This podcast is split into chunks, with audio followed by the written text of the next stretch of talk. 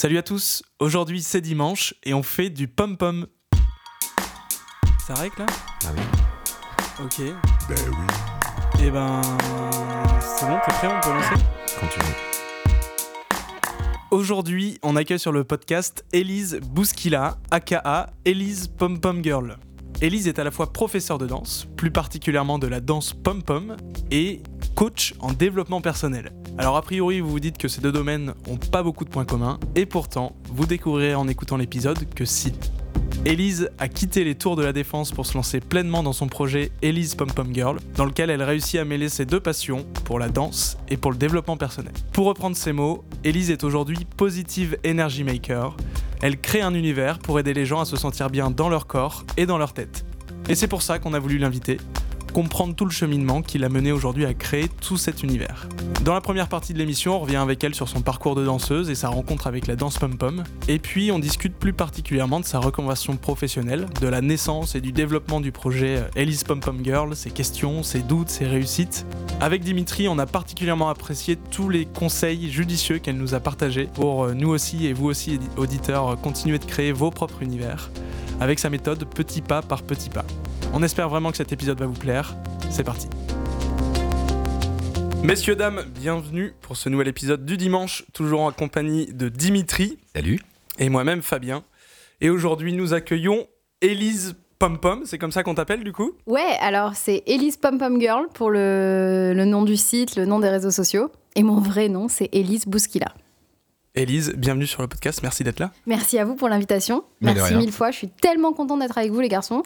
Euh, pour ceux qui ne qui n'entendent et qui ne voient pas, on est très très bien reçus. ici. On Voilà. a du camembert, on a du houmous, on a des M&M's, du Si vin. vous m'entendez pas, c'est que je suis en train de m'enfier du camembert, mais sinon tout va bien. Ou, ou si vous entendez des bruits bizarres, c'est peut-être aussi ça.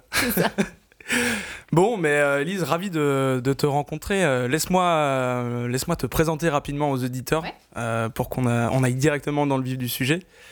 Euh, Elise, on se connaît euh, d'école. euh, toi, tu étais à Télécom, Moi, j'étais commerce, ouais. J'étais. Maintenant, ça s'appelle IMTBS, INTBS, exactement. diplômée télécom école de management. Tu étais de la même année que Maïva? Ah bah, je suis au-dessus de Maëva, moi. Deux, euh, deux ou trois ans au-dessus de là Maëva. là là là. École, je suis en quelle entré année? en 2010. Ah oui, ça, moi je suis rentrée en 2008, donc j'ai deux promos au-dessus. Ok. Toi- Et toi, Dimitri, même promo? Même promo que Fabien. Ouais, ça, vous êtes des, des, des, Des petits, piou-piou, ouais. quoi. On est des petits jeunes, on est des petits jeunes. Mais justement, on a voulu t'inviter pour, euh, pour tirer parti de ton expérience, euh, Élise. Euh, tu l'as dit rapidement, tu fais de la danse et c'est le, ce pourquoi on t'accueille sur le podcast. Sur ce podcast, nous, on aime rencontrer des créateurs, parler de création. On a rencontré des musiciens, des illustrateurs et aujourd'hui, on, on expérimente un nouveau domaine euh, que personnellement, je ne connais absolument pas. Dans lequel je n'ai aucune pratique, la danse. Euh, et on a voulu t'inviter parce que je sais que tu as un rapport euh, très profond à la danse, parce que de par ton parcours, euh, alors voilà, on l'a dit, tu as fait une école de commerce à la base, je pense Ouais. que tu as commencé à travailler plutôt dans le consulting et quelque chose d'assez éloigné de la danse. Exactement. Alors en fait, enfin, en fait, ce qui est marrant, c'est que j'ai toujours fait les deux. Parce que quand j'ai été justement diplômée, j'ai en même temps été recrutée dans le luxe et en même temps ouvert mes tout premiers cours de danse en même temps. Ah d'accord, donc tu as toujours les- fait les ouais, deux activités en parallèle. euh, J'ai toujours été double emploi et j'ai fait les deux jusqu'en 2014. Donc pendant trois ans, j'avais le double emploi. D'abord dans le luxe, puis dans le conseil en système d'information. Et en 2014, j'ai décidé de tout plaquer pour faire euh, que de la danse pom-pom. Ok, donc fini le consulting, fini les écoles de commerce, fini le sérieux et tu te lances Et à fond dans ta passion. euh, euh. Ouais, exactement. Et en fait, finalement, bonjour l'entrepreneuriat, alors que j'étais persuadée de pas pouvoir faire ça. Notamment, bah, pour ceux qui ne le savent pas, en école de commerce, il faut qu'on choisisse une majeure, donc une forme de Ouais. spécialisation. Euh, dans notre école, il y avait entrepreneuriat. Et c'est la première que j'avais éliminée dans mes choix en me disant c'est absolument pas pour moi. Et j'avais pris ce que je préférais le plus, donc euh, la- une majeure qui est sur, autour des médias, de la vidéo, ce qui m'a permis un peu euh, de me lancer sur YouTube quand euh, j'ai commencé. Bah, finalement oui, c'est comme ça que tu t'es lancé Ça, dans ouais. l'entrepreneuriat quand même. quand même beaucoup plus simple. Ça m'a un peu aidé pour construire mon site internet, pour me mettre sur YouTube, pour plein de choses comme ça un petit peu annexes. Et c'est marrant de me dire que finalement, trois ans plus tard, me voilà entrepreneur sans vraiment avoir pensé le projet. Et, euh, et ouais, finalement, de devenir freelance, Ouais. comme ça qu'on les appelle.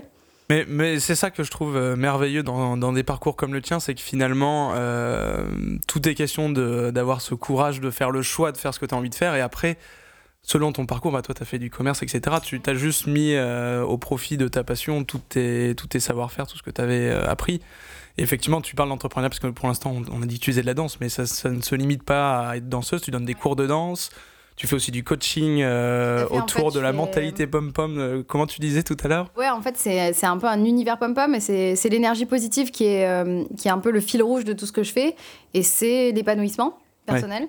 Et en fait, euh, en termes de professionnalité, enfin de, de, métier, on va dire, ce que je fais, c'est à la fois des cours, des stages. Je suis chorégraphe, je suis professeur, je suis danseuse et euh, je suis euh, coach. Et je commence un tout petit peu à être conférencière. Je commence à intervenir comme ça pour parler de mon parcours et voilà. Donc en fait, c'est un petit peu tout ce, tout ce qui touche à aider les gens à parler de ce que je fais, à parler de comment, euh, comment se sentir mieux dans son corps. Et en fait, peu importe le moyen, donc peu importe que ce soit euh, dans la danse, que ce soit dans les, les vidéos YouTube, que ce soit euh, sur les réseaux sociaux, que ce soit en vrai, peu importe, en one-to-one ou en groupe, en atelier ou en ligne, enfin peu importe. L'idée, c'est toujours le même message, c'est aider les gens à être heureux en étant soi-même. Hmm. C'est ta vision de la danse, être heureux en étant soi-même? Ouais, carrément. C'est s'aimer comme on est en fait. Et c'est ce qui m'a, moi, aidé. Et c'est comme ça que je conçois mes cours. C'est. Euh, le problème, c'est qu'on a toujours perçu la danse comme euh, on a besoin d'un certain corps pour pouvoir danser. Euh, moi, je suis issue de la danse classique. Donc, en fait, dans mon parcours, j'ai commencé vers la danse classique quand j'avais 5 ans, en éveil, puis j'en ai fait jusqu'à mes 15 ans. Et c'est là où ça a démarré l'amour de la danse pour moi. Et le, le problème, mais qui a aussi été le, le début de tout ce projet de vie, c'est qu'en danse classique, il faut avoir un certain corps. Et je pense que même ceux qui ne font pas de danse classique voient de quoi je parle. Plutôt très fine. Il y a vraiment ce rapport au corps qui est qui, est, euh, qui fait partie intégrante du recrutement. C'est-à-dire que. Tu veux dire que même les professeurs, euh, dès le plus jeune âge, euh, font, donnent des consignes par rapport à ça? Tout à fait. En fait, moi, j'ai été dégoûtée un jour en particulier parce que j'ai vu la directrice de l'école dire à une de ses élèves qui devait avoir, je sais pas, peut-être 16 ans, peut-être 18 ans. Dans mon esprit, c'est un peu flou parce que j'étais toute petite, j'avais, moi j'avais 12 ans à l'époque qui lui a dit de toute façon tu réussiras pas, t'es qu'une sale grosse, parce qu'en fait elle, elle avait pris 300 grammes. À 12 ans? Non mais devant tout le monde. Oh C'est-à-dire qu'en plus, si j'ai vu ça, j'aurais jamais pu voir ça. C'est-à-dire qu'en plus, déjà on dit pas ça, mais en plus si on le dit, tu dis pas ça dans le hall de l'école devant tout le monde. Donc elle est effectivement partie en pleurs. Et, et moi c'était pas concevable pour moi. Ouais. T'as envie de danser, tu aimes danser, t'es en capacité de danser, pourquoi vous embêtez les gens sur leur poids? Et, qu'est-ce qui t'a motivé à faire de la danse initialement? C'était déjà ce lien au corps ou euh Non, non, j'ai ça en moi depuis toujours. En fait, ma mère m'a mis à la danse parce que bah, dès qu'il y avait de la musique, je dansais quand euh, je marchais à peine que je me dandinais déjà. Donc euh, ça, par contre, je peux vraiment pas t'expliquer pourquoi la danse. Et je pense que c'est quelque chose qui était en moi. Et donc effectivement, la danse classique, ça paraissait le plus naturel puisque c'est un peu la base de toutes les danses. C'est conçu comme ça. Et, et donc forcément, quand tu aimes la danse et que ça, prend toute la place dans ta vie, bah, tu te dis je veux être danseuse, je veux être en danse classique. Et c'est vrai que j'ai pas aimé ce que j'ai vécu à l'intérieur parce que pour moi, qui suis depuis toute petite, et là encore, je saurais pas forcément t'expliquer pourquoi, peut-être une humaniste, peut-être. Euh, ouais, j'aime les gens, je suis hmm. tolérante, je suis bienveillante, et moi perso, je vis dans un monde de bisounours, et ça me va très bien. Donc en fait, j'ai arrêté la danse classique, euh, ou du moins je suis sortie de ce cursus professionnel et j'ai continué que avec ma prof qui m'a suivie depuis toujours. C'est-à-dire j'avais une prof... Qui te suit encore maintenant Non, qui m'a suivie jusqu'à mes 15 ans.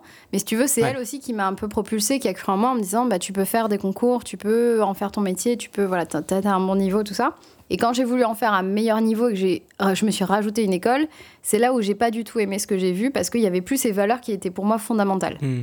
Donc en fait, euh, après j'ai suivi un, parcours euh, classique, un cursus euh, d'école. voilà, j'ai passé mon bac S. et du coup, quand tu sais pas ce que tu veux faire, puisque l'histoire qui est drôle, c'est que je voulais faire de la danse. J'ai dit que je voulais faire mon métier. On m'a dit c'est pas un vrai métier. Mais oui, mais c'est ça en fait, parce que moi, je me. Tout à l'heure, je te demandais, mais d'où venait ta passion pour la danse? Parce que je m'attendais à, ce que tu nous racontes l'histoire de. Bah, je kiffe la danse depuis que j'étais tout petit, du coup, je voulais bosser là-dedans. Mais en fait, non, c'est tu kiffais la danse et j'ai l'impression que tu. D'après ce que tu dis, c'est en fait, tu kiffais et en fait, il y a un truc qui t'a pas plu du tout.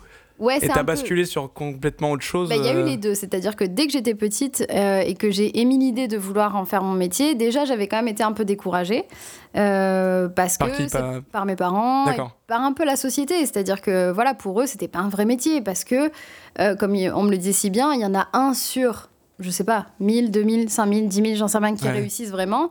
Et on me disait, bah, du coup, euh, moi, et moi, dans ma tête, je me disais, bah oui, mais peut-être que je peux être la 1 sur 1000, tu vois. Et donc, c'était un peu c'est le plus sûr de suivre. euh, Exactement. Et donc, le compromis avec mes parents avait été, OK, euh, tu peux en faire de la danse toujours à très bon niveau. Et du coup, si tu arrives à te démarquer, euh, voilà. Mais par contre, tu fais un cursus normal. Tu fais pas danse-études, tu fais, euh, voilà. Ok, ouais. Il y a un truc qu'on entend que beaucoup il- d'ailleurs, de, De- de la part de personnes qui veulent suivre des, comment dire, des parcours artistiques. Ouais. Souvent, les parents disent bah compliqué quoi, donc fais fais plutôt bac S. Exactement. Et bon, tu fais ça à côté et au pire, si ça te plaît, tu peux changer. Et c'était un peu le deal. Je voulais être danseuse. J'ai essayé euh, de trouver une alternative en mode j'en fais toujours ma passion.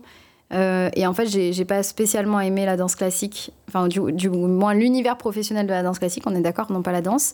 Et en fait, j'ai- j'ai continué à faire de la danse sans savoir vers, vers quoi ça me, ça me mènerait. Hmm. Et, euh, et donc, j'ai j'ai fait mes études normales. Et puis, on te dit, bah, quand tu sais pas ce que tu veux faire, tu fais le plus d'études possible. C'est un peu ce qu'on ce qu'on m'a dit. Et la petite anecdote que je voulais vous dire tout à l'heure, c'est qu'en fait, quand euh, toute petite, déjà, je disais que je voulais être danseuse et qu'on me disait que c'est pas un vrai métier, on m'avait dit, du coup, qu'est-ce que tu veux faire comme vrai métier? Et j'avais dit, je veux un métier positif. Et on m'avait dit, ok, Elise, il va falloir, il va falloir nous aider là, ça n'existe pas ça. C'est cool les bisounours, mais bon. Voilà. Et euh, en fait, euh, on m'avait dit, ok, c'est quoi un métier positif? Je dis, bah, un métier où je rends les gens heureux. Donc j'avais dit, genre, pas contrôleur des impôts, par exemple. Tu veux être dealer Ouais, ben, par exemple. Mais non, parce que je veux pas faire de mal aux gens non plus. Donc, euh, quelque chose qui leur fasse du bien et qui les rend heureux. Et je m'étais arrêtée, je m'étais arrêtée à ça en me disant, bah, de toute façon, je sais pas quoi faire d'autre. Mm. Tout ce que je sais, c'est que je veux du positif dans ma vie, mais malheureusement, je savais pas ce que c'était qu'un métier positif, moi non plus. Le choix numéro deux, c'était la relation client. Comme j'aimais parler aux gens, Hmm. j'avais un peu ce truc-là de me dire que ce serait un plan B correct, en fait. Et donc, je me suis retrouvée en école de commerce comme ça. Et c'est là que j'ai découvert la danse pom-pom. En fait, ce qui s'est passé, c'est que j'ai vraiment vu le style chorégraphique et je me suis dit, mais attends, mais les pompons, c'est extra, c'est mon style. Et tu rajoutes des pompons. Et tu peux, euh, tu peux vachement danser, ça fait une dimension supplémentaire. C'est hyper positif parce que j'avais l'image de la pom-pom girl, euh, voilà, super dynamique, super souriante. Et moi, je pense que le seul truc qui me définit depuis toujours, c'est mon sourire. Hmm. Donc là, je sais pas si. C'est vrai que t'as un très sourire. ah. et donc je me disais, les pom-poms, c'est pour moi. Et je suis arrivée, j'ai fait ma, ma première choré au bout de trois mois. Et je suis devenue présidente du club euh, l'année suivante. Et en fait, ça a été, euh, c'est là que j'ai commencé à expérimenter mon projet pom-pom. Pour être tout à fait juste, j'étais co-présidente. Et, et c'était super parce qu'on était deux dans une dynamique de, de hyper positif. Enfin, on se complétait vachement bien. Et on a pu faire ce, ce test-là de créer les cours à nos façons. Et, euh, et je me souviens vraiment, ce qui me tenait particulièrement à cœur, c'est de se dire que tout le monde pouvait venir être pom-pom. Mais alors justement, c'est ce que j'allais dire. Je sais pas si c'est toi qui as initié ça euh, du coup dans, dans les pom-pom de, de l'école en question, mais justement, moi ce que je, je trouvais vachement cool dans les pom-pom, c'est que c'était on s'en foutait de, de qui dansait de machin. C'était Ouais. euh, ça anime, euh, on, on vient euh, balancer des bonnes énergies quoi. Il y avait des mecs aussi. Et il y avait Et des il y mecs. avait des mecs aussi. Et il y avait des mecs, et euh, et il y avait des mecs, euh, les filles, il y avait de tout, au sens, il y avait très bien la nana qui avait genre jamais dansé de sa vie et qui a envie de se dire, ok, école, nouveauté, je teste un truc, que les filles qui dansent depuis 15 ans, qui ont fait du classique, enfin, Hmm. et c'était tout ensemble. Et pareil, dans les mecs, t'as des mecs qui avaient dansé, des mecs qui avaient pas dansé, c'est pas genre, bon, on veut des gars pour faire des accros ou des trucs comme ça. Et c'était trop cool parce que, euh, en fait, pour moi, ça a été euh, un peu mon.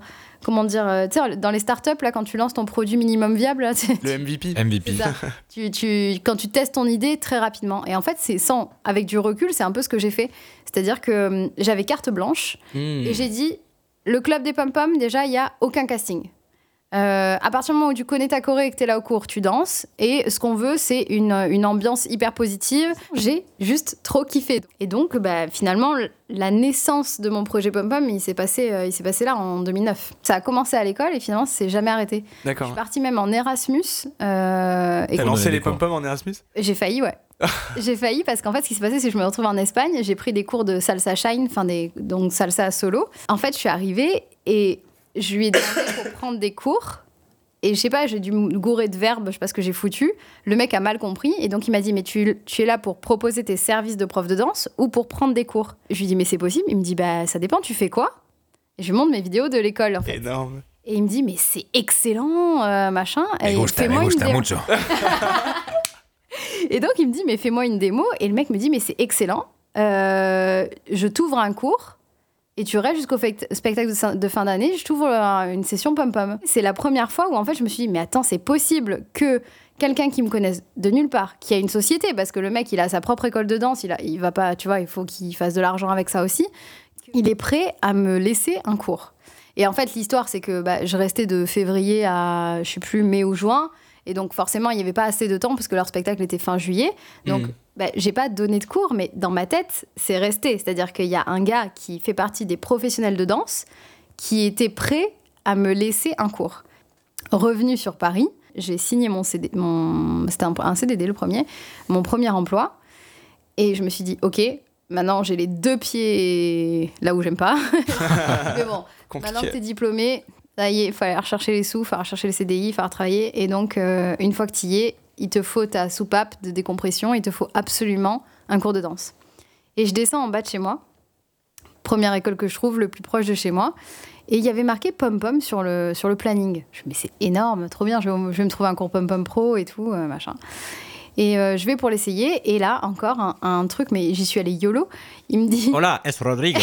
je lui dis, tu veux des cours pom-pom Et je dis, bah voilà, je voudrais aussi tester le cours de pom-pom. Et en fait, le, le- la responsable me dit, non, le responsable à l'époque d'ailleurs, me dit, euh, On n'a plus de prof. ah, le prof en fait devait venir, mais euh, il nous a lâché, c'était un faux plan, euh, finalement on fera pas ça.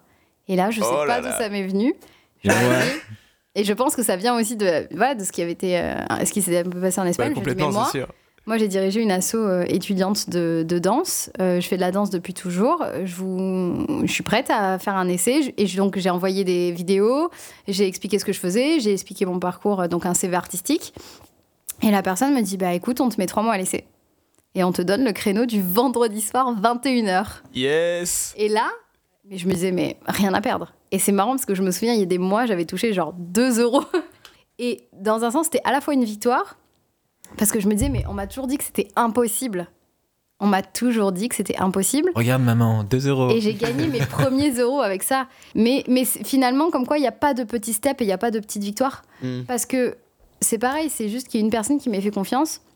Et l'histoire a fait que bah, je me suis donnée à fond, que je le faisais autant pour moi parce que euh, quand je, je sortais de ce, ce boulot, j'étais exténuée, je, je, je savais pas vraiment où j'allais dans la vie. Et je retrouvais ma, bulle de bonheur. euh, vraiment, c'était la bulle de bonheur, quoi. Et, je pense que c'est ce qui m'a tenue euh, en vie pendant, pendant un bon moment.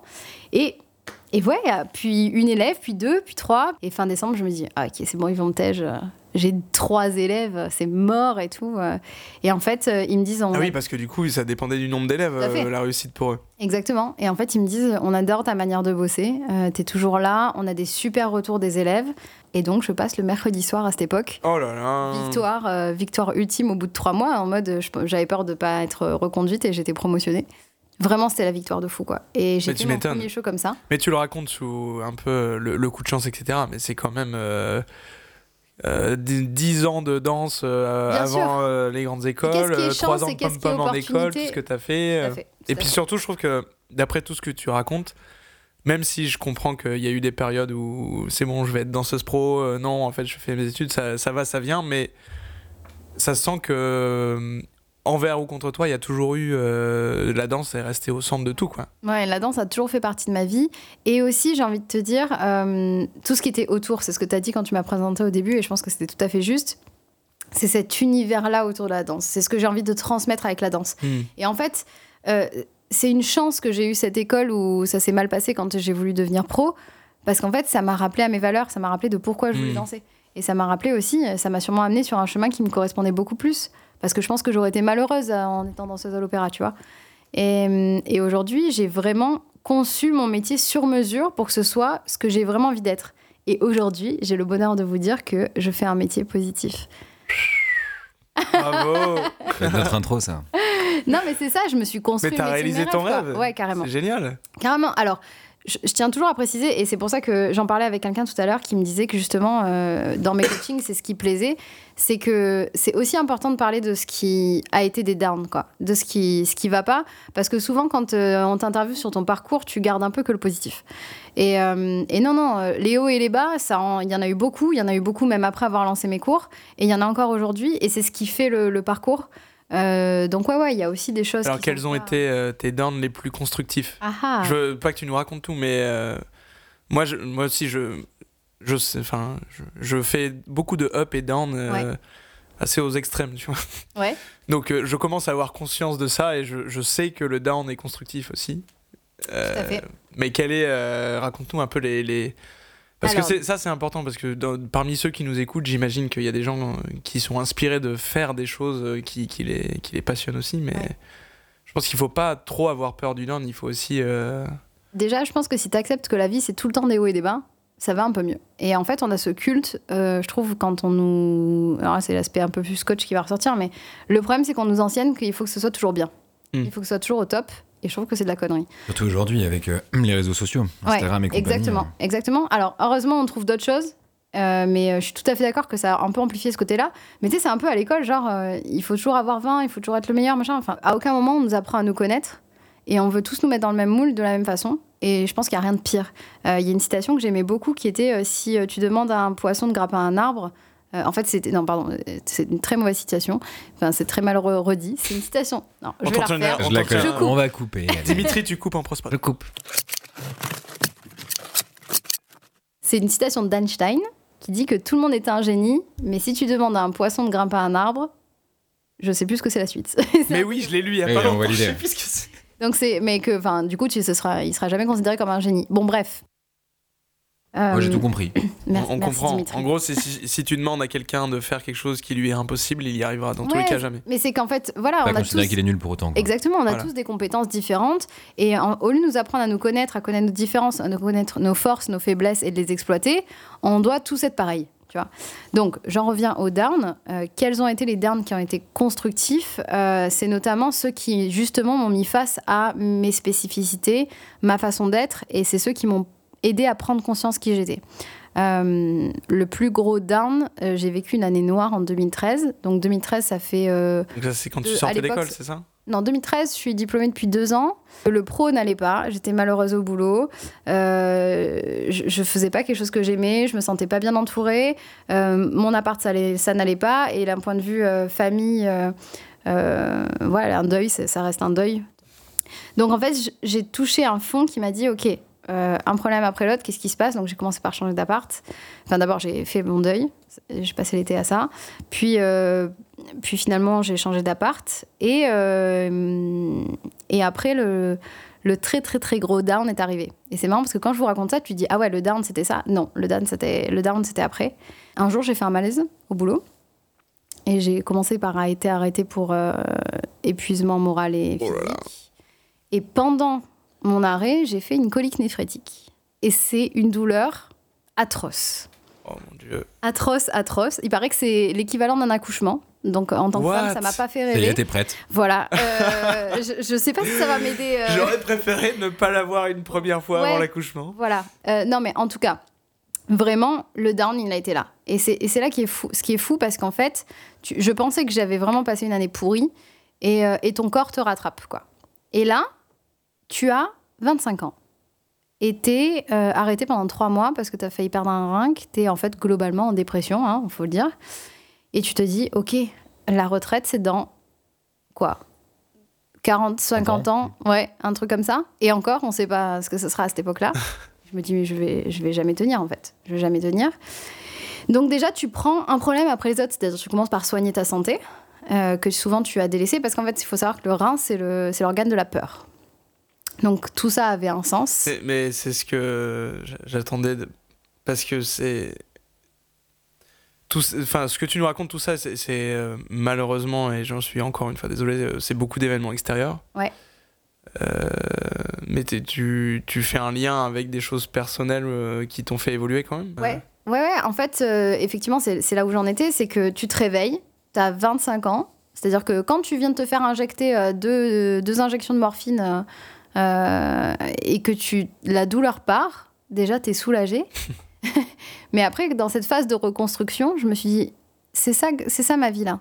C'est- pour ça que j'ai bossé. C'est Hmm. de se dire que je suis sous stress, je suis sous pression, je, je- je me flingue la santé, pourquoi faire? Et en fait, tu fais le bilan de ta vie. Et je me dis, c'est 25 ans, est-ce que j'ai envie d'être comme ça à 25 ans? Mais même peu importe l'âge, mais en tout cas, c'est ce que moi je me suis dit. Je me suis dit, ma vie, j'ai pas envie qu'elle ressemble à ça. Et en fait, il s'est passé un, énorme déclic que j'ai déjà partagé qui, qui pour moi, euh, change beaucoup de choses. C'est de se dire, euh, depuis toute petite, j'ai toujours fait comme les autres m'ont demandé d'être. C'est-à-dire qu'il fallait pas que je sois danseuse parce que c'était pas un vrai métier. Il fallait que j'ai un métier à la défense, que je fasse un maximum d'études.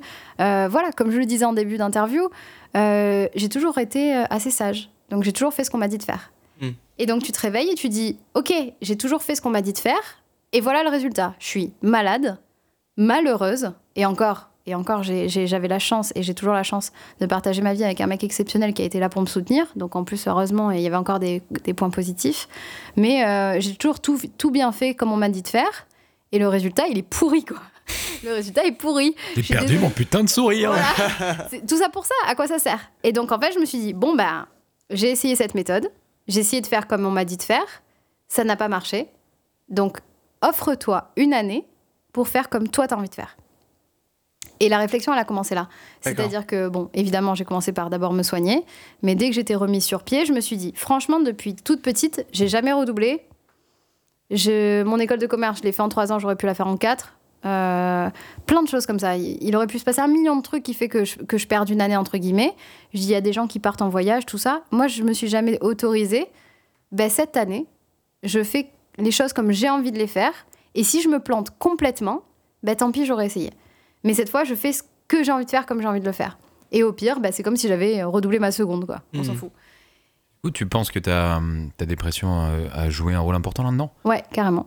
Est-ce que tu te serais peut-être pas offert ce luxe, entre guillemets? Exactement. Et je rebondis sur ce que dit Fabien tout à l'heure. En tout début de podcast, tu m'as dit Ouais, c'est t'avais le courage de te lancer euh, pour suivre ta passion. Et on m'a souvent dit ça. On m'a dit Ouais, t'as été super courageuse de te lancer.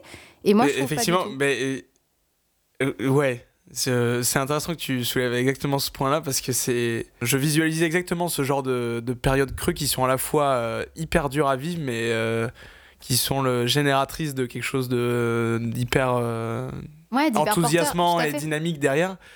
Mais il y a, ouais, il y a cette notion de. C'est pas du courage, c'est un truc. euh, Mais moi, je trouve que les gens qui quittent un boulot qu'ils aiment, bien payé, où tout se passe bien pour faire autre chose, c'est vachement plus courageux que ce que moi j'ai fait. Parce que moi, dans un sens, Oui, mais ça, c'est- ça c'est toujours l'image qu'on a de l'extérieur, mais c'est jamais comme ça que ça se passe. mais c'est vrai que si tu veux, moi, je me suis pas sentie courageuse. J'avais rien à perdre. J'avais Bah si, absolument parce rien que t'avais quand même ton taf, t'avais quand même. euh, Non, mais. T'avais des souris quand même.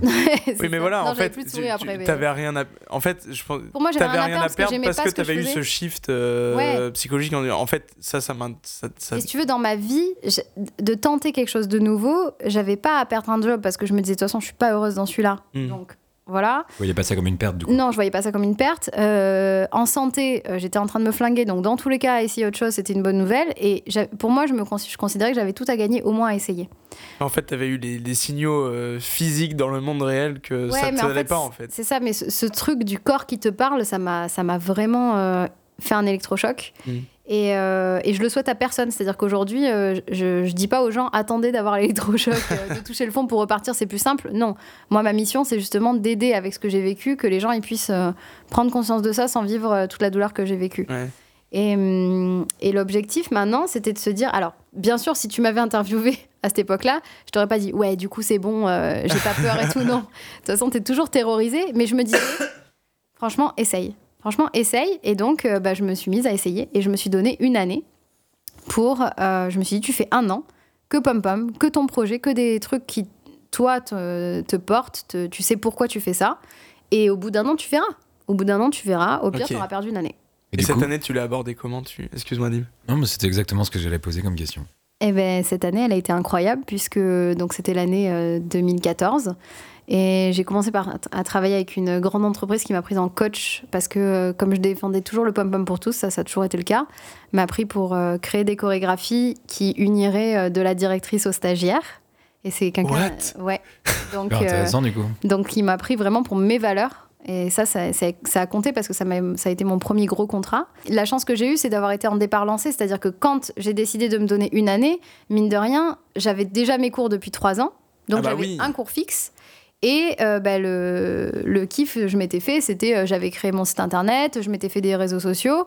Et donc, je commençais à parler de ce que je faisais, de mes valeurs dans le pom-pom. Et donc, je m'étais déjà impliquée dans ce projet-là. Et donc, Ben non, j'ai eu ce tout premier gros contrat qui était un vrai contrat professionnel euh, qui sortait des cours. Et donc j'avais mes cours qui ont commencé à prendre de l'ampleur aussi.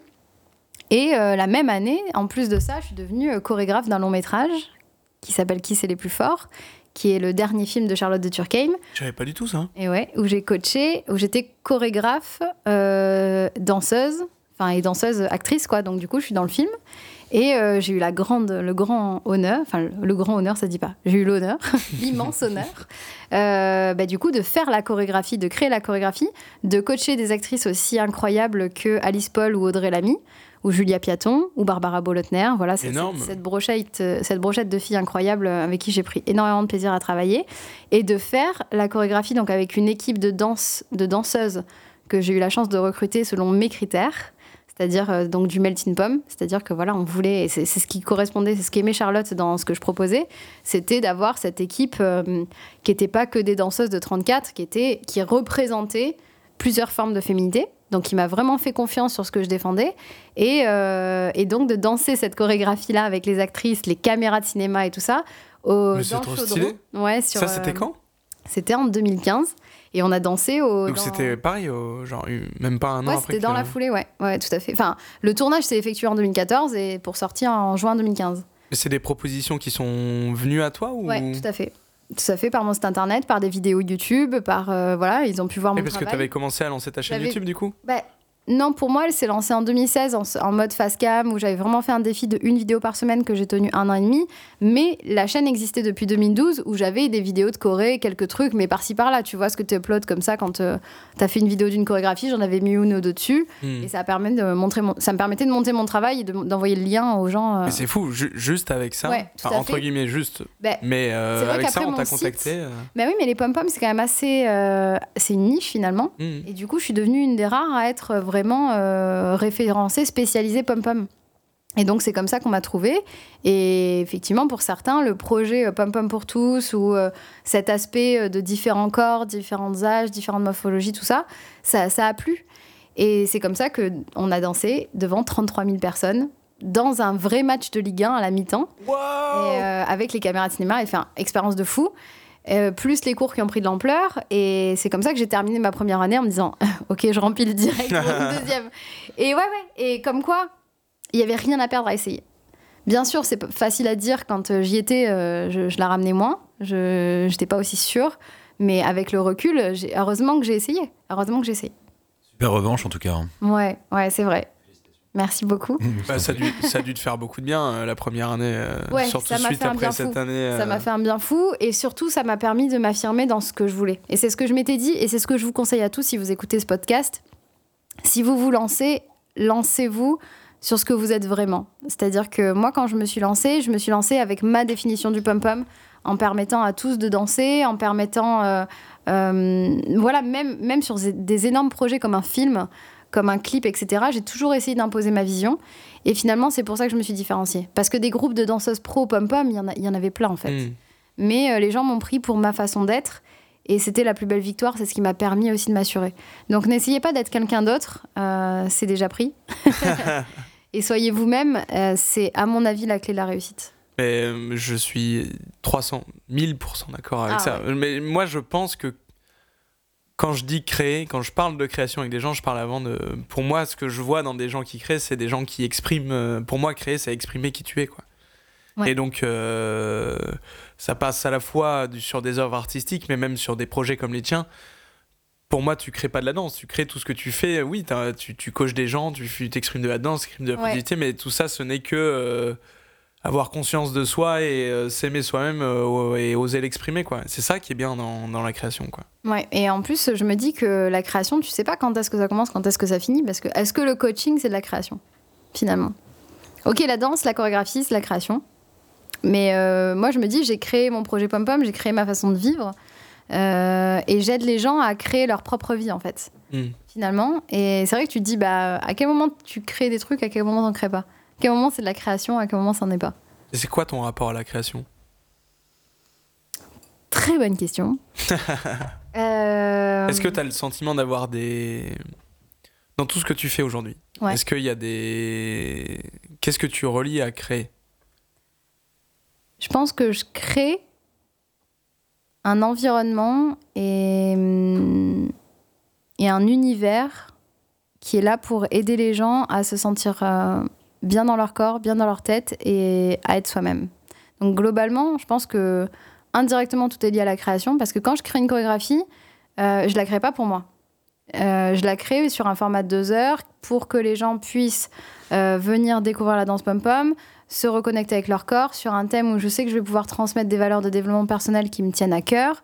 Donc je la crée pour les autres, je la crée pour une certaine euh, euh, optique. Et pour tu la crées pas non plus pour des gens qui regarderaient la Corée. Tu la, tu la crées Si, pour les le gens qui vont la danser. Alors bah, du coup ça dépend pour quel... euh, Quand je la crée pour mes cours, je la crée pour mes élèves. Quand je la crée pour des clips, euh, je la crée pour, ce qu'on Mm. pour qu'on la regarde. Euh, certaines peuvent fonctionner pour tout. Notamment parce que je pense que quand tu danses et que tu t'éclates, la chorégraphie, elle vit d'elle-même. Mais, Mm. euh, mais j'essaye aujourd'hui, en fait, dans mes, dans mes chorégraphies, euh, je le fais pas pour la performance. Et ça, ça a été assez dur quand tu te lances dans la danse, d'accepter que je voulais pas faire les meilleures chorégraphies du monde. Je voulais pas faire les chorégraphies les plus techniques, les plus difficiles, celles que Mm. tu vas filmer sur YouTube et que le numéro 1 de la danse, il va dire bah ça envoie. Non, moi je les crée pas pour la vidéo. Et d'ailleurs, souvent il y a des gens qui me disent pourquoi tu fais pas des, des chorégraphies plus longues? Bah, Parce qu'en fait, je les crée pas pour YouTube. Ouais. Je les crée pour les gens à qui je les enseigne. C'est comme tu disais, quoi. C'est plus dans la création d'un atmosphère euh, Ouais. selon euh, pour qui tu crées. euh. En fait, moi, je me vois créer un. Moi, je crée une pomme family. Je crée euh, un environnement safe. Que ce soit dans mes coachings, que ce soit dans mes cours. Même pour toi personnellement. ouais, en fait. tout à fait. Et en fait, dans les coachings, c'est la même chose. C'est de créer un environnement dans lequel la personne puisse se sentir à l'aise de partager toutes ses émotions, mais puisse aussi progresser et se sente jamais, jamais jugée. Et qu'elle puisse progresser, se livrer et se sente euh, libre d'être elle-même, en fait. Et c'est à ça que je sers, c'est à créer ce safe, space, ce safe space qui marche aussi bien dans les cours que dans les coachings. Tu aurais des petits retours d'expérience du coup à nous partager? Des retours de tes élèves? Ouais, tout à ou de fait. tes coachés en fait? Ah bah, alors, euh, C'est pas trop indiscret dans les grandes je lignes peux- oui, je peux pas, euh, je peux pas euh, citer de nom ou voilà. ou des- Bien sûr, non, non, mais des précis. trucs qui par exemple t'ont marqué toi, Ouais. t'ont touché. Mais ce qui m'a marqué, c'est déjà comment je suis devenue coach. C'est-à-dire que, en fait, je crée déjà cet environnement bienveillant dans mes cours. Et euh, donc, je faisais des apéros, un peu comme aujourd'hui. Euh, Et c'est ça, on n'en a pas encore parlé. euh, tu nous en as parlé avant le podcast tout à l'heure, Ouais. euh, rapidement, mais c'est effectivement pour l'instant on se concentre sur la danse, mais, oui, mais en fait, moi, j'ai jamais. été- aujourd'hui j'ai l'impression que ça prend plus de place euh, dans, dans ton esprit en tout cas. Le, ça a toujours été le cas. coaching. Ouais, parce qu'en fait, euh, mes cours de danse, ça, si tu veux, euh, ne s'arrêtaient jamais à la fin du cours de danse. C'est-à-dire que ça, par contre, ça a toujours été le cas. Euh, mais, mais la troisième mi-temps. Et c'est ça. Mais bon, on marche au coca chez nous. Euh, en tout cas, non, mais on- je faisais régulièrement, tous les mois, il y avait une soirée pom-pom euh, à la maison, posée pour papoter. Et en fait, très vite, c'est devenu des soirées euh, un peu bien-être. C'est-à-dire, on parle des problèmes de chacun, on apprend à se connaître déjà aussi parce qu'il y a cet esprit d'équipe. Euh, dans le cours de danse pom-pom, c'est pas comme un cours de danse où tu viens, tu fais ton truc solo et tu t'en vas. Il y a cette dynamique de groupe qui fait que quand on danse ensemble, tu dois danser pour toi et pour les autres et avec les autres. Et c'est ça qui rend cette, euh, cet esprit de team. Et pour moi, ça se passait aussi par bien se connaître, s'accepter, connaître les différences de chacun pour aussi les maîtriser, les, les, ouais, les prendre en considération. Tout ça, c'est devenu un genre de méga atelier de développement personnel par Ouais. la danse. Et un jour, il y a... euh, Rodrigo qui est revenu. non, il n'y a pas Rodrigo. Il est, lui, il est resté là-bas. Euh, J'ai une de mes élèves qui, et c'est marrant, hein, ça m'a vraiment marqué, qui m'a offert un porte-clés. Mais d'ailleurs, je l'ai je l'ai ici. Si tu as, si t'as mon sac, ouais. Euh, si tu regardes sur mon sac pom-pom, non, le, le- le noir qui est là-bas. Donc Des c'est- pompons. Ouais, c'est bon, ce petit voilà. porte-clés-là. Ah, avec un grand E aussi. Et donc, c'est une de mes élèves qui vient et qui, qui me donne Trop ça un soir de cours et qui me dit bah, Je l'ai vu, j'ai pensé à toi, forcément. Donc, pompon noir et rose, donc euh, un peu mon code couleur. Le E et les strass et les paillettes. Donc, tout, tout, est, tout, est, tout était moi. en- Si j'avais dû être un porte-clés, ça aurait été. Et l'histoire, c'est qu'elle me donne ce porte-clés et elle me dit euh, Je l'ai vu, j'ai pensé à toi et ça me tenait à cœur de te l'offrir parce que tu as changé ma vie. Bon, Wow. là, j'ai. je- Intérieurement, j'ai fondu en larmes, mais j'ai souri et je l'ai prise dans mes bras parce que c'était juste le- la plus belle chose que je pouvais avoir dans ma vie. Est-ce Et- que c'était pas ça ton objectif? Et exactement. Et, et c'est ça, c'est le plus beau cadeau. Je me suis dit, mais voilà pourquoi je fais ce métier, quoi. Exactement pour ça. Et en fait, je lui dis, mais pourquoi? Et c'est là qu'elle m'a expliqué. Avec tous les exercices que tu nous as fait faire, ton écoute, ton attention, tes conseils plus personnalisés, en fait, j'ai pu m'affirmer, euh, me sentir mieux, me sentir belle. euh. et en fait, c'est elle euh, qui a vraiment insufflé cette énergie de coaching, c'est-à-dire qui m'a qui m'a vraiment fait comprendre que j'apportais autre chose que de la danse et autre chose que des chorégraphies. Euh, c'est pas la seule, j'ai une de mes coachées qui, qui a été un peu euh, une de mes toutes premières coachées que je suis encore aujourd'hui, qui elle aussi m'a m'a dit en fait, euh, grâce à toi, je me suis réapproprié mon corps, mais je me suis réapproprié ma vie, puisque c'est quelqu'un à qui j'ai aidé aussi pour euh, bah, trouver son chemin de vie, qui avait commencé le chemin avant moi en fait, qui était aussi très intéressé par le développement personnel, mais qui m'a dit t'es différente des autres coachs parce que euh, tu prends les choses pas à pas, t'es à l'écoute et tu fais en sorte que ça corresponde à nos choix et pas à ce qu'il faut faire ou ce que toi tu veux que ça donne. C'est euh, aller chercher la réponse en nous et faire en sorte que ça nous corresponde.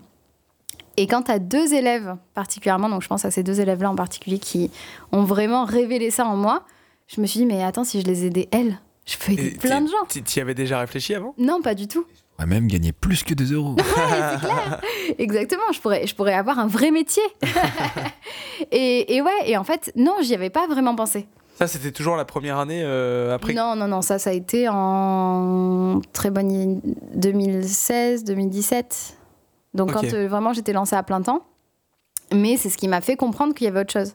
Et, euh, et finalement, tu commences à sonder un peu tout le monde autour de toi. Je lui dis, mais est-ce que je t'ai apporté un peu plus que de la danse et tout Et hop, tu apprends que euh, un, tel, tu l'as aidé sur euh, des problèmes de boulimie, sur l'autre, tu l'as aidé à sortir d'une dépression, sur l'autre, tu l'as aidé à s'affirmer dans son boulot. Et t'es là, ok, trop cool, enfin, qu'est-ce que je peux faire avec ça Et je me suis dit, mais en fait, ça a tellement de sens.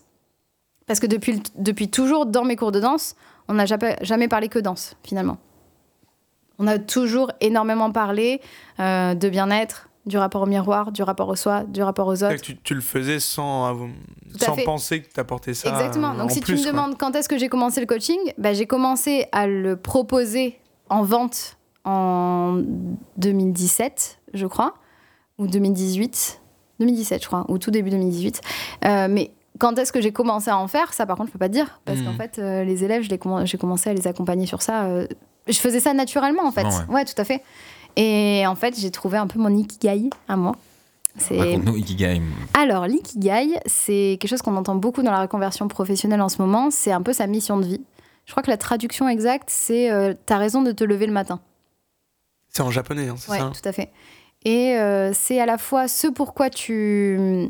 Ça réunit en fait plein de pôles qui est ta, ta vocation, ta passion, euh, ton métier. Bon, et en fait, tu as, quatre pôles. C'est euh, ce que tu aimes faire, ce pourquoi euh, on te paye, euh, ce dont les gens ont besoin, je crois, et. C'est pourquoi t'es bon et aussi. c'est je pourquoi crois. t'es doué, je crois. Ouais, Mm. je crois que c'est ça. Je sais pas si j'en ai pas mis deux fois le même, mais en tout cas, c'est voilà, quatre aspects comme ça. Entre ça sert aux autres, ça te sert à toi, euh, t'es bon pour et t'aimes ça, quoi, globalement. Et, je pense que en fait, c'est un peu ça. Mais par contre, si tu me demandes c'est quoi mon métier, impossible de te donner un seul mot. Quoi que je fasse, ce qui compte, c'est donner de l'énergie positive aux gens. Donc quand tu viens dans mes cours, tu fais le plein d'énergie positive. Quand tu m'as en coaching, l'idée c'est que quand tu raccroches, tu as fait le plein d'énergie positive et à chaque fois, tu as de quoi mettre en place pour te sentir mieux, t'affirmer et être toi-même. Et c'est pour ça que mon slogan c'était Be Pumps, Be Positive, Be Yourself. Mais tout ça paraît clair et limpide, mais. euh, Je sais pas, est-ce que ça t'est paru, apparu clair et limpide d'un seul coup ou- Parce qu'en fait, par rapport- on a commencé le podcast, tu nous racontais euh, ton rapport à la danse quand tu étais gamine. euh, de, de, de- tu racontais le malaise que tu avais ressenti par rapport à une de tes camarades Ouais, qui se faisait euh, critiquer par une prof. Tu crois que ça vient de là, Ah bah, tout ça? J'ai envie de te dire, ouais, c'est en même temps, tout s'est construit depuis toujours. C'est-à-dire que pour moi, c'est chaque petite pierre qui a construit cet édifice-là. Et même mieux que ça, je vais te dire que. Et demain C'est-à-dire que je peux pas te dire que demain ça va être la même chose. Mm. C'est un truc qui est en, perpét- en perpétuelle évolution. Et surtout, c'est pour ça que je défends énormément la méthode petit pas par petit pas. C'est-à-dire que pour moi, c'est chaque euh, petit effort, petite action, euh, chaque itération que tu vas faire qui va te rapprocher vers ta vie de rêve. Le problème, c'est qu'on a cette perception du, de l'i- l'ikigai idéal qui tombe comme ça, du genre tu remplis tes papiers et Ouais. c'est bon, tu connais ton ikigai et ça va être le même pour dans 20 ans. Non, moi je pense pas ça. Je pense que de la même façon que j'étais pas la même personne il y a 5 ans, je serai pas la même personne dans 5 ans. Et donc mon ikigai actuel, c'est ce que je pense avoir trouvé, mais il se construit, il continue, il évolue, il change. Et tout ça avec ce que j'ai vécu. Et aujourd'hui, il est ce qu'il est parce qu'il s'est construit petit à petit. Euh, on a tous des personnalités différentes et en fait, j'ai juste appris à me connaître au fur et à mesure. Hmm. Et je pense que ce chemin, il se termine jamais. Mais l'objectif, c'est de s'en rapprocher le plus possible et le plus rapidement possible pour être le plus épanoui possible. En fait, tout à l'heure, je te disais, ta force, c'est. euh, je suis assez impressionné comme tu as su garder envers et contre tout la, la danse, malgré tout, au centre. euh, ça sent que ça a toujours été au centre. Soit directement, soit euh, quand tu faisais tes- ton métier, etc. euh, T'as as su garder ça. euh, Ouais, ça a toujours été présent. Je pense que la première étape, c'est déjà oser juste se dire ça fait partie de ma vie et j'ai envie de le mettre dans ma vie, tu vois. Parce que t'as plein de gens qui disent ouais, je voudrais trop faire ça, etc. et qui ne qui osent pas agir parce que justement t'as cette euh, cette vision de ouais, il faut basculer du jour au lendemain vers un truc parfait, tout planifié, etc. Mais juste se dire la danse fait partie de ma vie ou telle passion ça fait partie de ma vie et j'ai envie que ça en fasse partie. Déjà, je trouve que ça change déjà le mindset où bah tu vois quand euh, un, prof en Espagne te propose de donner un cours de danse bah toi qui te dis la danse ça fait partie de ma vie tu, tu te poses la question tu vois alors que si tu si tu l'as pas en tête peut-être que tu te poserais même pas la question tu vois Moi, je le vois plus comme euh, apprendre à t'écouter, à chaque, que chacun puisse apprendre à s'écouter et à se faire un peu plus confiance. Dans, en coaching, j'ai un travail sur non mais l'intuition. complètement complètement c'est Ouais. dans l'écoute de soi-même J'y crois parfaitement, t'as eu ouais. cette force de savoir t'écouter Et c'est ça. Et en fait, mais, euh, mais tu vois, la danse, autant c'était toujours présent maintenant qu'on a du recul. Mais euh, déjà, peut-être qu'un jour, elle le sera plus. Un jour, je ferai peut-être que du coaching confiance en soi, tout simplement. Et plus du tout de danse. Même si pour l'instant, je le conçois pas. Personne ne sait ce que ce sera l'avenir. Mais ce que j'ai envie de te dire, c'est vraiment que la solution, c'est plus expérimenter plein de petites choses et ne garder que le meilleur. Et petit pas par petit pas, bon, j'aime beaucoup le parallèle parce que forcément, avec les pas de danse, j'ai plein dans, mon coaching, dans mes coachings, j'ai plein de, de parallèles entre la danse et, et, euh, et les conseils d'outils de développement personnel. Mais au final, il n'y a aucune certitude. J'ai aucune certitude. Simplement, je me suis laissée porter par, euh, par toutes ces petites expériences. Euh, j'ai fait un petit pas à chaque fois. Des fois, je suis tombée dans le trou. Euh, des fois, ça a fonctionné. Je me suis dit, ah, bah, c'est vachement mieux quand euh, je suis sur un escalator que quand je me casse la gueule dans un ravin. Donc, on va plutôt choisir cette option. Et ce qui est intéressant, c'est que c'est aussi une définition de la vie. C'est-à-dire Non, non, euh, une succession d'expériences en fait. Ouais. La vie n'est qu'une succession d'expériences. Exactement, exactement. Et donc, euh, donc, franchement, il faut arrêter de se dire qu'il y a la vie de merde, on change, la vie parfaite. Ça, ça n'existe pas. complètement d'accord Encore aujourd'hui, j'ai plein de choses à changer. Euh, quand je, tiens, très bon exemple qui peut décomplexer plein de gens. Quand je me suis lancée dans le pom-pom à temps plein, euh, on se dit, ok, Élise, elle a trouvé sa vie de rêve, elle a trouvé sa voie et tout. Voilà, je me suis traînée un syndrome de l'imposteur euh, assez lourd pendant Parlons-en. 2-3 ans I can relate voilà, qui a été euh, super, super pesant. Je me, dis, je me pendant sentais trois jugée. ans Ouais, euh, ouais, ouais. Franchement, je m'en suis détachée assez tard. Même que- alors que tu décrochais les contrats et tout Ouais, ouais, ouais, carrément. Parce que j'avais l'impression de pas être, euh, de pas être légitime, tout simplement, de de pas être à ma place. Je, et, comment ça a disparu alors? Bah, ça a disparu en fait en me concentrant sur. Bah, déjà, avec tout ce que j'ai fait comme euh, travail sur moi-même, ça a énormément changé. C'est-à-dire qu'en fait, la... on va dire que ce qui m'a aidé à faire disparaître le syndrome de l'imposteur, c'est quand j'ai commencé à travailler sur les accords Toltec. Je sais pas si ça vous parle. Pas du parle. Je t'en ai parlé Alors, tout à l'heure mais je Les accords Toltec, c'est la, c'est la base, c'est enfin, c'est une des bases que je recommande le plus. Fabien, c'est la grosse base. c'est. désolé Mais, ah, mais moi, je l'ai découvert super tard. C'est, c'est- mais c'est les accords Toltec Ouais, accords mais ça me dit quelque chose C'est un livre euh, de développement personnel euh, de Miguel Ruiz qui est hum, très connu pour avoir quatre accords très simples mais euh, très porteurs. Et donc, comment je me suis détachée du syndrome de l'imposteur? J'ai tout simplement euh, arrêté de faire des suppositions, qui était mon plus gros problème. Euh, les accords Toltec, c'est la parole impeccable, ne pas faire de suppositions, ne rien prendre personnellement et faire de son mieux. Ça paraît simple, mais... c'est quoi? C'est des, directions à suivre pour Oui, être euh, plus en paix avec soi-même c'est ça? Ouais, ouais, c'est un peu ça. C'est un peu des, des recommandations pour mieux vivre au quotidien. ok C'est vrai que si on prend le premier principe face au syndrome de l'imposteur, ça fonctionne déjà pas mal. Exactement. Euh, Enfin, le premier principe, en fait, c'est que ta parole soit, soit impeccable. Le deuxième, ou le trois, Et je le, sais deux- pas. je, je- et je Attends, pense mais- que le deuxième, c'est ne pas faire de suppositions. qu'est-ce que ça veut dire euh, ta parole Que ta parole soit Ta impeccable, c'est par exemple que tu arrêtes de dire oh, putain, je suis trop conne. Ah, ok.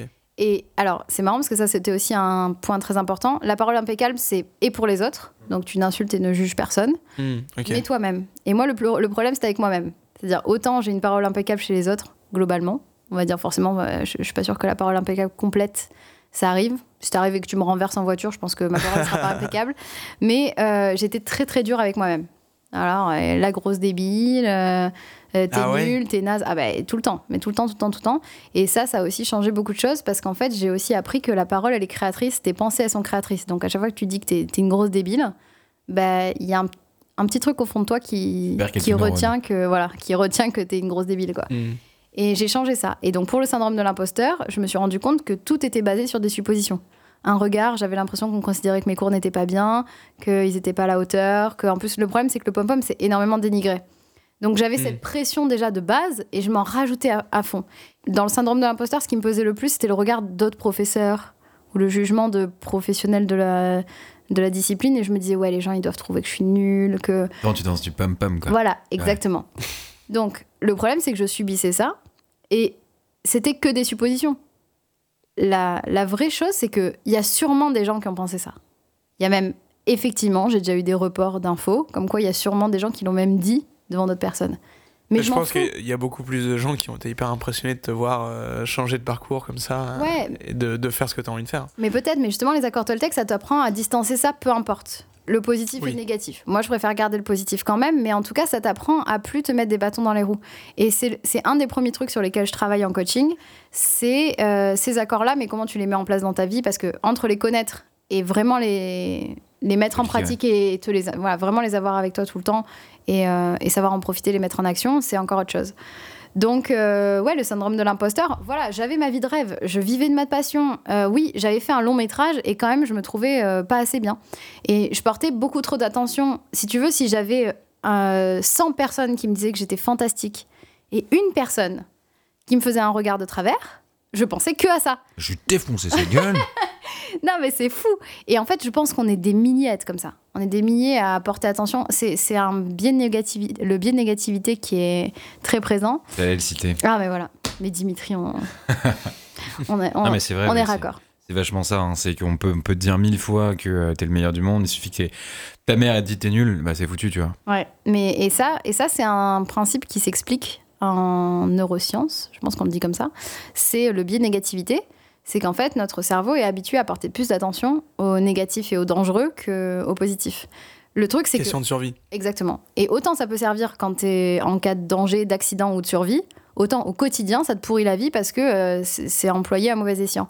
Et c'est ça que j'apprends moi aux gens, c'est à se connaître, à connaître ce genre de principes pour les utiliser différemment et donc ne pas subir le côté négatif de, voilà, de, ces, de ces croyances limitantes ou de ces mauvaises habitudes qu'on a et qui nous ont inculquées depuis toujours pour reprendre le contrôle de sa vie et pouvoir faire enfin ce qu'on a envie de faire et enfin ce qu'on a envie d'être. Et donc oui, j'ai plus le syndrome de l'imposteur parce que je cherche plus à plaire à des gens à qui je plais pas.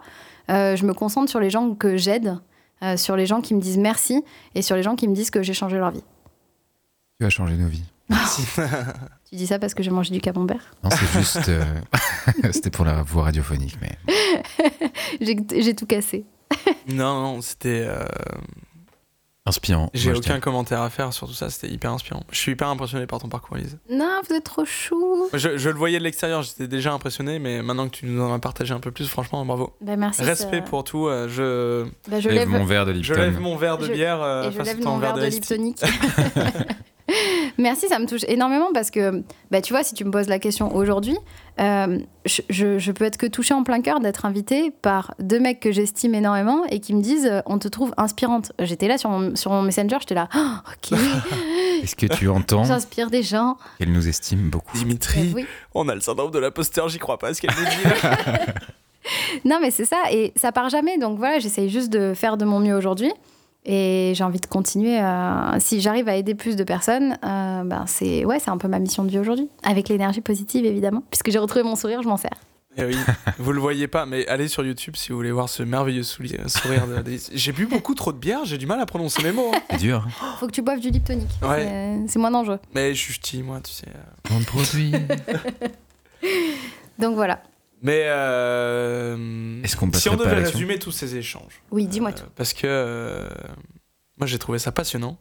En fait, c'est- c'est c'est curieux, comme de l'extérieur, ça paraît simple. De toute façon, tout, tout de l'extérieur paraît simple, mais ton, ton parcours est, le fruit d'une longue réflexion, en fait. J'ai Surtout l'impression. Si je te résume 30 ans en 45 minutes, forcément, Oui. il y a des choses qui sont passées à la trappe.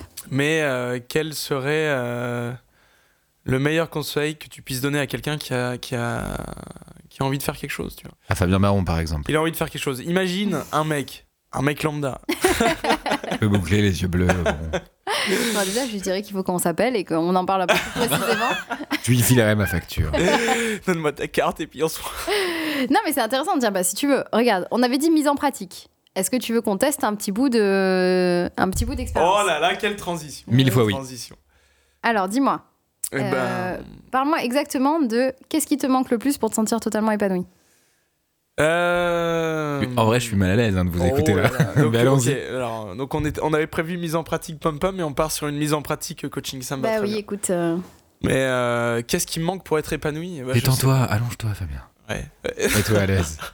Ah, mais regarde, d'où l'intérêt du coaching one-to-one, c'est qu'effectivement, l'exercice est beaucoup plus dur, alors que quand j'ai des coachings, justement, on en parlait tout à l'heure, c'est de créer un safe space. Est-ce que là, tu te sens peut-être safe alors que tu es en train d'enregistrer un podcast public? Je crois que je suis en train d'assister à une séquence de psy et je suis pas trop trop à l'aise. Du coup, je me dis que je vais peut-être garder que les meilleurs passages et que je vais couper le reste. Qu'est-ce que tu donc qu'est-ce que t'aimerais avoir dans ta vie pour euh, te sentir encore plus épanoui Hmm, Sois sincère. On coupera au pire. Ouais, c'est clair. La stabilité. J'ai quitté un environnement très stable financier pour, euh, pour écouter euh, des, des envies euh, de, de passion et de créativité, mais à un moment, il faut savoir joindre les deux. Du coup, c'est ça qui m'intéresse. Pourquoi t'es parti de là où t'avais la stabilité? J'ai toujours voulu faire autre chose que ce que je faisais, Mhm. mais j'ai toujours continué à faire ce que je faisais jusqu'au bout. Une fois que j'ai coché toutes les cases, tu vois, j'ai fait bac S, j'ai fait prépa, j'ai fait école, j'ai fait CDI, il n'y avait plus rien à prouver à personne, du coup, j'étais. Je pense que c'est un peu genre, bon, bah maintenant, je vais faire ce que je veux faire, quoi. J'ai fait plein de choses sur un an, et là, je suis dans une phase où, genre, je, je sais pas quoi faire, quoi. J'ai fait beaucoup de choses et je sais pas si je les ai fait euh, parce que j'en avais besoin et que c'est très bien, je les ai fait. Maintenant, je passe à autre chose ou bien, ou bien est-ce qu'il faut que je continue dans une certaine direction? Je me suis pris un an pour moi, Mhm. à me dire je fais tout ce que je veux, tout ce que je veux faire, sans trop me poser la question pourquoi. Et j'ai adoré. Ça m'a apporté plein de choses, mais à moi en fait. D'accord, donc on retrouve déjà le besoin de se dire que euh, euh, t'es à la recherche de la voie parfaite, alors que ce que t'es en train de faire, tu le construis. Ouais. Tu vois, et tu me dis, j'ai l'impression qu'il y a deux choix, soit je continue, soit j'arrête. Euh, Il faut que je trouve le truc où je vais y aller à fond. Mais ce que tu fais aujourd'hui, tu le construis. Le problème, c'est qu'il faut pas que tu attendes d'avoir le métier parfait euh, qui va tomber du jour au lendemain, et demain, tu vas faire un choix, et ce sera le bon choix pour toujours. Déjà, aujourd'hui, rends-toi compte que cette expérience, elle fait partie de ce qui va conditionner ton choix de demain. Déjà, ça en fait partie. Un autre truc qui me tient à cœur, c'est quand tu as mentionné le problème de trouver du sens. De trouver du sens, tu l'as fait pour toi et, as, et, et tu ressens le besoin d'en faire pour les autres. En fait, c'est ça, c'est que j'ai trouvé beaucoup de sens pour moi. Mhm. Et au bout d'un moment, je, je prends du recul et je me rends compte que, ok, c'est super cool, j'ai trouvé du sens pour moi, mais euh, je, je me rends compte aussi que j'ai apporté très peu de sens euh, à l'extérieur. Là, je vais vous donner une image que je trouve très forte et que j'aime beaucoup rappeler quand euh, on commence à parler de culpabilité, du fait de s'occuper de soi avant de s'occuper des autres, et, euh, et de ce sentiment qu'on a euh, dans ce genre de moment. Euh, vous avez déjà pris l'avion? Ouais. Ouais. Euh, dans les consignes de sécurité, dans les avions, vous le ferez à chaque fois, on vous dit en cas de dépressurisation de la cabine, Prenez les- le masque à les masques vont tomber. On ne dit jamais tu vas mourir. Non, déjà non. Euh, et donc, dans cette consigne-là, il y a un, un truc que je trouve hyper fort. C'est qu'on te dit, quand les masques tombent, si tu veux pouvoir aider les autres, il faut d'abord que tu mettes le masque sur toi-même. Et d'ailleurs, l'image, elle est puissante parce que quand c'est en vidéo, on te montre l'image d'une mère qui s'équipe avant d'équi- d'équiper son enfant. On nous apprend à penser aux autres et on nous culpabilise de, penser à soi, en fait. Et à aucun moment, on parle du vrai sujet, c'est que quand toi, t'es bien dans ta vie, dans ta tête, euh, c'est là que t'aides les autres. Donc si je peux te rassurer, euh, ce, mode de pensée-là, il est normal, il est inculqué depuis toujours. Et, euh, et en prendre conscience, c'est aussi te rassurer sur le fait que c'est sur la bonne voie, puisque prendre du temps pour toi aujourd'hui, avoir un parcours de vie qui fait que tu t'occupes d'abord de trouver ton chemin, de t'occuper d'être euh, aligné dans ta tête, dans ton corps, dans ta relation aux autres, c'est aussi t'assurer d'apporter du sens aux autres par la suite. Tu m'as dit, ok, je suis d'accord avec tout ça, mais il y a cette pensée qui me rattrape. Et c'est intéressant parce que déjà, un, c'est une pensée, donc les pensées, ça apprend à se maîtriser. Et c'est c'est ce qui permet de Ouais, changer les choix. c'est un peu du, c'est de, c'est de l'auto-jugement en fait. Ah. Tu vois, je, je me juge moi-même, je me vois. euh, On en revient à l'image de soi. On en revient à la confiance en soi même. Ouais, je propose qu'on conditionne sur Dimitri. Et là, vous voyez le truc, c'est que, en fait, je, je sais pas si vous allez pouvoir regarder cette séquence, parce que c'est- toujours très long. Et, euh, ouais, et, et on de se mettre dans la, peau, euh, dans la peau de Fabien, c'est- ce serait un travail. Moi, déjà, rien que la, la phase d'observation, enfin, les, les premiers, di- premières discussions de bilan que je fais avec les, avec les coachés, généralement, déjà, ça dure une heure et demie. Ouais. Parce que là, tu vois, en plus, j'essaye de, de donner quelque chose assez rapidement pour que à l'audio ça, ça s'entende. En vrai, en vrai, j'aimerais te questionner tellement, tellement Ouais, bah ouais. Parce que ouais, c'est très difficile. Donc c'était un petit extrait pour vous donner euh, au moins un conseil clé. Euh, J'avais fait un live juste sur ce sujet, c'est euh, comment prendre soin de soi sans se sentir égoïste.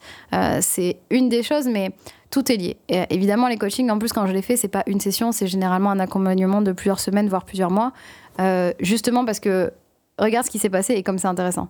Tu m'as parlé d'un truc, aucun rapport. Tu m'as parlé de ta stabilité financière. Finalement, on a fait une analyse de comment tu te sentais par rapport à ce boulot. Finalement, on en est revenu à un sentiment de culpabilité. Puis, sur ta recherche de sens par rapport aux autres, et Mm. comment tu le percevais. Et hop, on n'a pas encore creusé, mais il y a euh, les pensées limitantes qui arrivent de la famille, de la société, de plein de choses. Euh, moi, j'ai plein d'exercices aussi pour distancer ça. C'est comment tu acceptes d'avoir vécu ça euh, sans colère et sans regret. Le problème, c'est que des fois, tu perçois le risque, c'est de se dire, de prendre conscience des pensées limitantes qu'on a, qui viennent de nos parents, de nos familles, de nos amis, et, d'éprouver de la rancœur ou du regret ou de mettre la faute sur eux. Et en fait, l'idée, c'est pas ça. C'est d'en prendre conscience. Et il n'y a pas besoin de, de leur donner la faute. Tu vois, moi, mes parents qui m'ont dit euh, la danse, c'est pas un vrai métier ou, ou plein d'autres choses.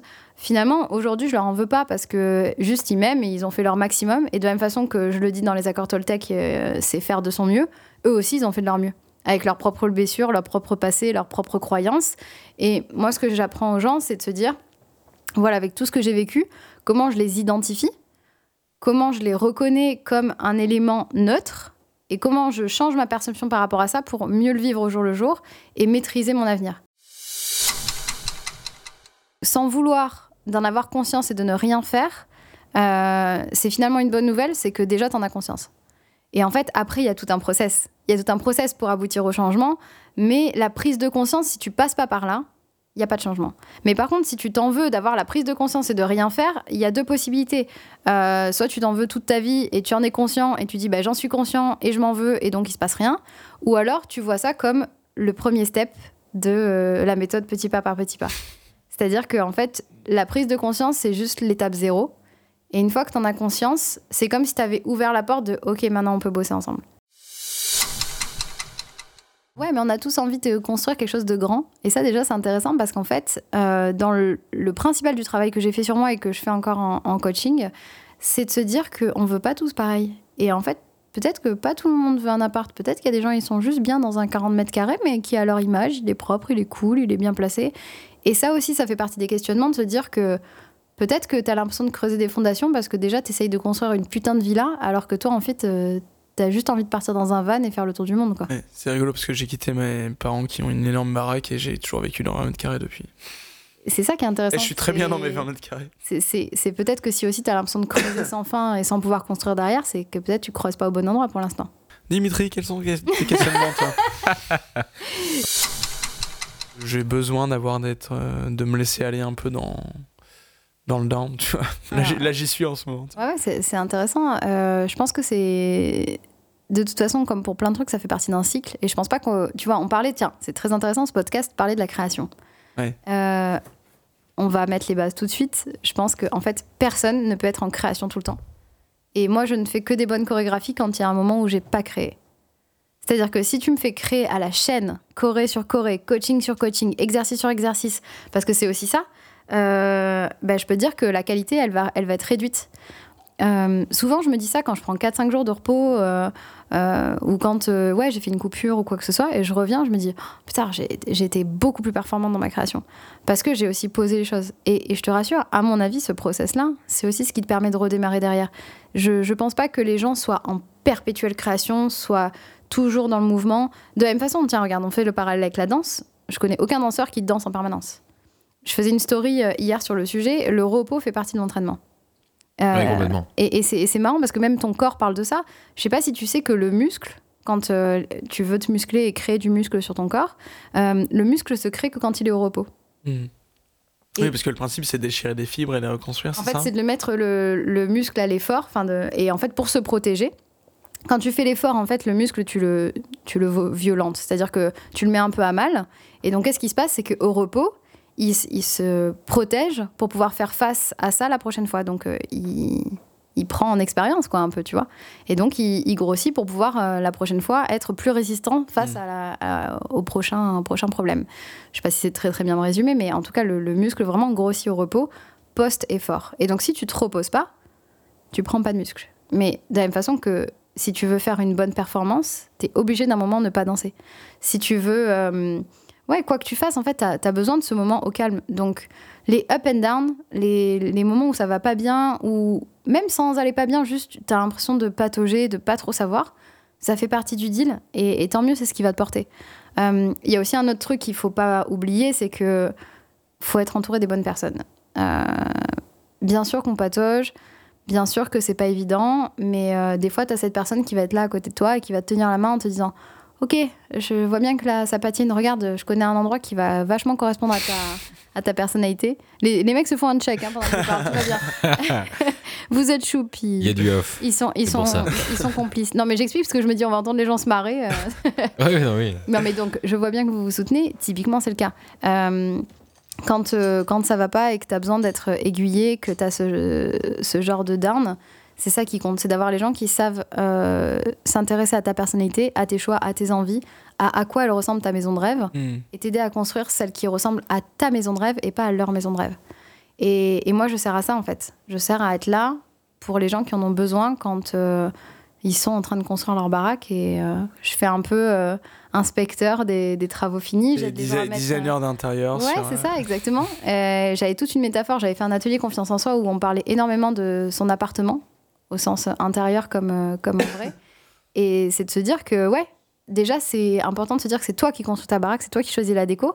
Mais moi, je peux juste être là pour dire. euh, pour, pour m'assurer que ça corresponde à tes envies, pour m'assurer que tu vas pas laisser rentrer des gens qui vont, laisser, qui vont venir tout casser euh, alors que Mm. c'était prévu d'avance.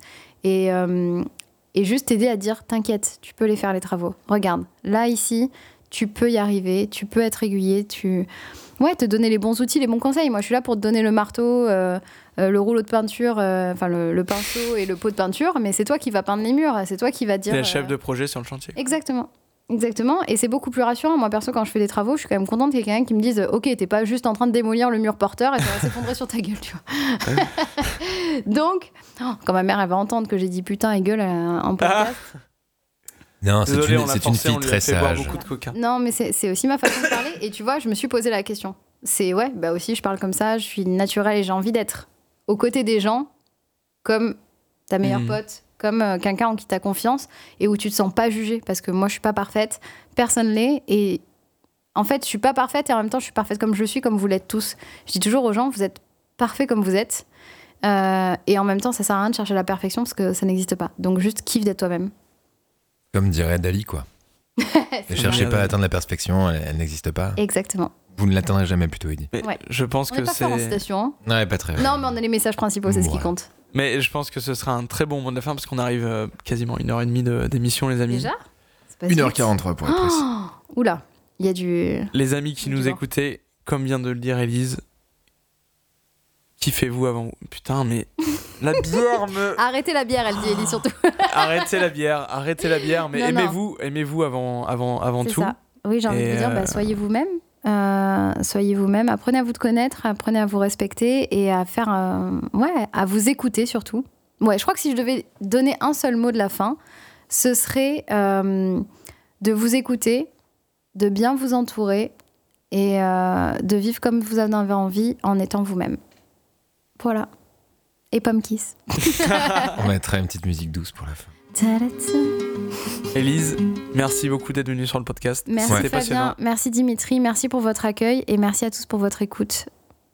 Très cool. C'était très cool. Et retrouvez-moi un petit peu partout. Je peux faire ma petite Bien sûr, Avec, bien sûr, avec profite. très grand plaisir. Élise, où Eh est-ce ben, qu'on te retrouve? Bah, vous pouvez me retrouver sur tous les réseaux sociaux au nom d'Elise Pom Pom Girl, euh, Instagram, YouTube, Facebook notamment, et aussi. C'est vrai qu'on n'en a pas euh, du tout parlé, mais tu fais, as fait beaucoup de vidéos sur ouais, YouTube. Vous euh, pouvez retrouver, il y a aussi bien des chorégraphies pom pom que euh, des sujets plus euh, développement personnel. Euh, je parle du rapport au poids, du rapport au corps, du rapport à la dépression, euh, qui peuvent être un, très bon démarrage pour ceux qui ont envie de creuser avant de, venir en coaching notamment. Et puis, vous pouvez me contacter euh, bah sur mon site, il y a toutes les infos, euh, par mail elise.pompomgirl.gmail.com et me retrouver sur mon compte Facebook et mon compte LinkedIn à Elise Bouskila. Voilà, vous avez toutes les infos. Donc, pour tous ceux qui ont envie de se sentir mieux dans leur corps, mieux dans leur tête et d'apprendre à kiffer leur vie comme ils sont, euh, parce que oui, euh, oui, tu es parfait comme tu es et euh, on peut kiffer comme ça. Donc voilà, si tu as envie d'être toi-même et d'avoir un petit coup de pouce pour ça, bah, je suis là et euh, vous m'envoyez un petit message. Avec un petit cœur rose, je prends. à, Parce que j'aime le rose et les paillettes. à tous les kiffeurs de vie, rendez-vous chez Élise. Élise, mille merci encore. hein. Merci à vous. Merci Dimitri. Bah, merci à vous. Et euh, merci Oko qui nous a accompagné, le chat Dimitri. Oui, il a été sage. On vous souhaite à tous un excellent dimanche. Euh, on se retrouve dimanche en deux semaines pour le prochain épisode. Ciao. Gros bisous.